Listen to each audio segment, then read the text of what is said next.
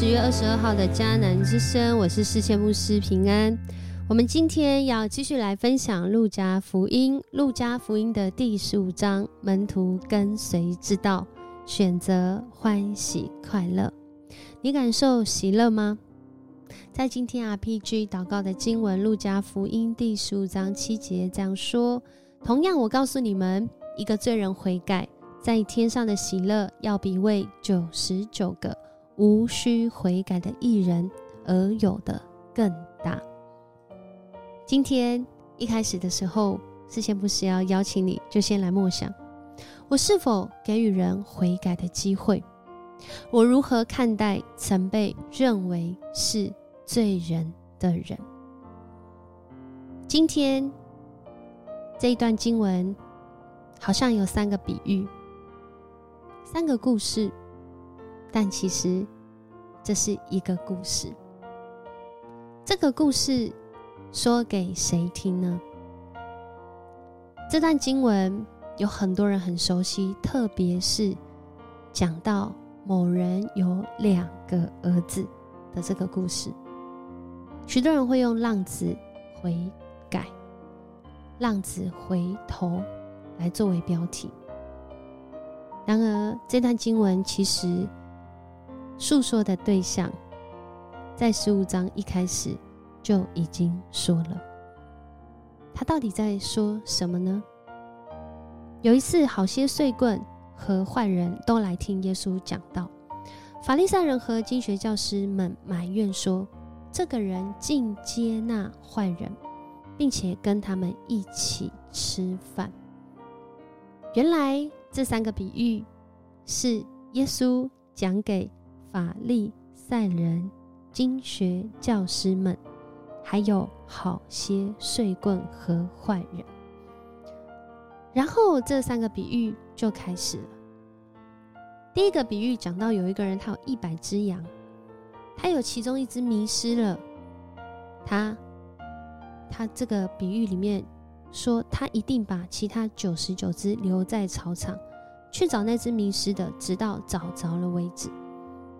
而且找着了之后还有后续哦，他就高兴的把这个原来迷失的羊搁在肩膀上带回家去，就邀请朋友邻居对他们说：“来跟我一起庆祝吧，我那只迷失的羊已经找着了。”然后今天啊，PG 祷告的经文就出现了，说：“同样，我告诉你们，一个罪人悔改，在天上的喜乐要比为九十九个无需悔改的艺人而有的更大。”羊的比喻。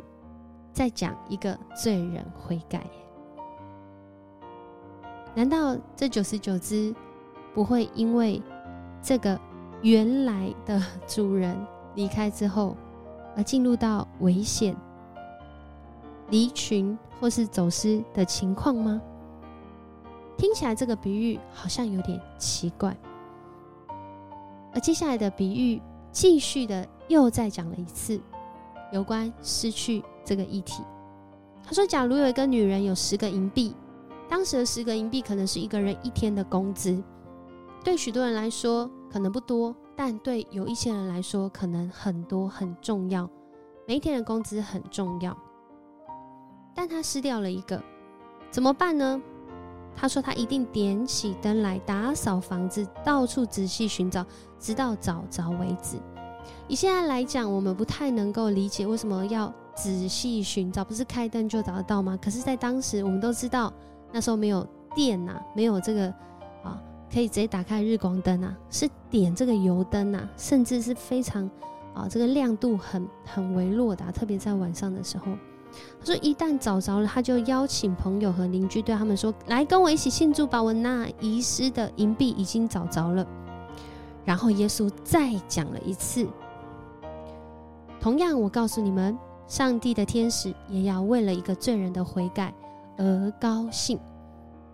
这句话已经讲了啊两次出现喽。然而，我们读到这里的时候，是不是还是觉得充满了疑惑？这个比喻其实是一个过程，一个进程。还记得吗？刚刚耶稣讲话的对象是法利赛人、经学教师，还有碎棍跟坏人。他们都来听耶稣讲道。然而来到了第三个比喻，也就是许多人最熟知的大儿子、小儿子的故事的时候，耶稣说道：“啊，某人有两个儿子，那小儿子对父亲说：‘爸爸，请你现在就把我应得的产业分给我。’讲到这里的时候啊，对华人来说这件事大不敬啊，因为在当时会分产业是爸爸。”啊，这个要分产业的人过世之后才会做的事情，所以就当他分要讲这句话的时候，他就在说：“爸爸，哎，怎么还没有呢？”哦，大家可以懂那意思吗？就没想到这父亲没有生气，但他还把产业真的就分给了两个儿子。过几天呢，这小儿子竟然把所有分得产业就卖掉了，然后带着钱就离开家就出走了。然后他到遥远的地方，经文没有说是哪里。但我们大概知道他真的很遥远，为什么？因为当他把钱花光，他那地方发生饥荒的时候，他竟然去投靠当地的居民，那个人要他去农场看猪。对以色列人来说，猪是不洁的动物，他们不会养猪的。也就是说，他真的在一个异乡、一个异地，而且啊，在那里他的境况真的是穷困潦倒到一个程度，是他们。觉得猪是不洁净的，可是他竟然恨不得要拿猪吃的豆荚来充饥，但是没有人给他任何东西吃。最后他醒悟过来，这个小儿子醒悟过来说：“我父亲有许多故宫啊，我的父亲粮食这么的多，我怎么在这里反倒要在这里饿死呢？我我我最少都要回到我父亲那里，就算当个故宫也好吧。”他认为他失去了他的身份，他认为他不配做这位父亲的儿子。然而，他愿意回到他父亲的家，即使去当一个故宫。没想到，没想到，还离家很远的时候，他的父亲就看见了他，望见了他，也就是那个距离其实是远的，但是这里经文却说。他很远看到他，就充满了爱怜，奔向前去，紧抱着他，连连亲他。也就是这个父亲，他其实很期待这孩子回到他身边。而当他回到他身边的时候，这儿子说：“爸爸，我得罪天，也得罪了你，我再也不配做你的儿子。”他真实的认罪，来到父亲的面前悔改。而在这个时候，父亲他的决定是：赶快拿最好的衣服给他穿，拿戒指给他戴上，拿鞋子给他穿上，把那头小肥牛牵来宰了，我们设宴庆祝吧。因为我这个儿子是失而复得，是死里复活、失而复得的。于是大家开始吃起这个。啊，欢乐的宴席。可是啊，有一个人好不高兴哦，就是大儿子。他回来离家不远，听见音乐和跳舞的声音，他就叫一个仆人过来说：“到底怎么回事啊？”仆人就回答他说：“你弟弟回来了，你父亲看见他无灾无病的回来，把小肥牛宰了。”可是这时候，大儿子却非常非常的生气，不肯进去。他父亲出来劝他，他却对父亲说：“你看，这些年来，我像奴隶一样为你工作，没有违背过你的命令。你给过我什么呢？连一头小山羊让我跟朋友们热闹一番都没有。但是你这个儿子，他把你的财产都花在娼妓身上，现在回来你就为他宰了小肥牛。”然后父亲对他说：“孩子啊，你常跟我在一起，我所有的一切都是你的。可是你这个……”弟弟是死里复活、失而复得的，我们为他设宴庆祝是应该的。在这三个比喻里面，很吊诡的，去找那只羊的时候，九十九只不会不见吗？当那十个银币握在手上的时候，有一个银币失掉了，找回来为什么要欢喜快乐？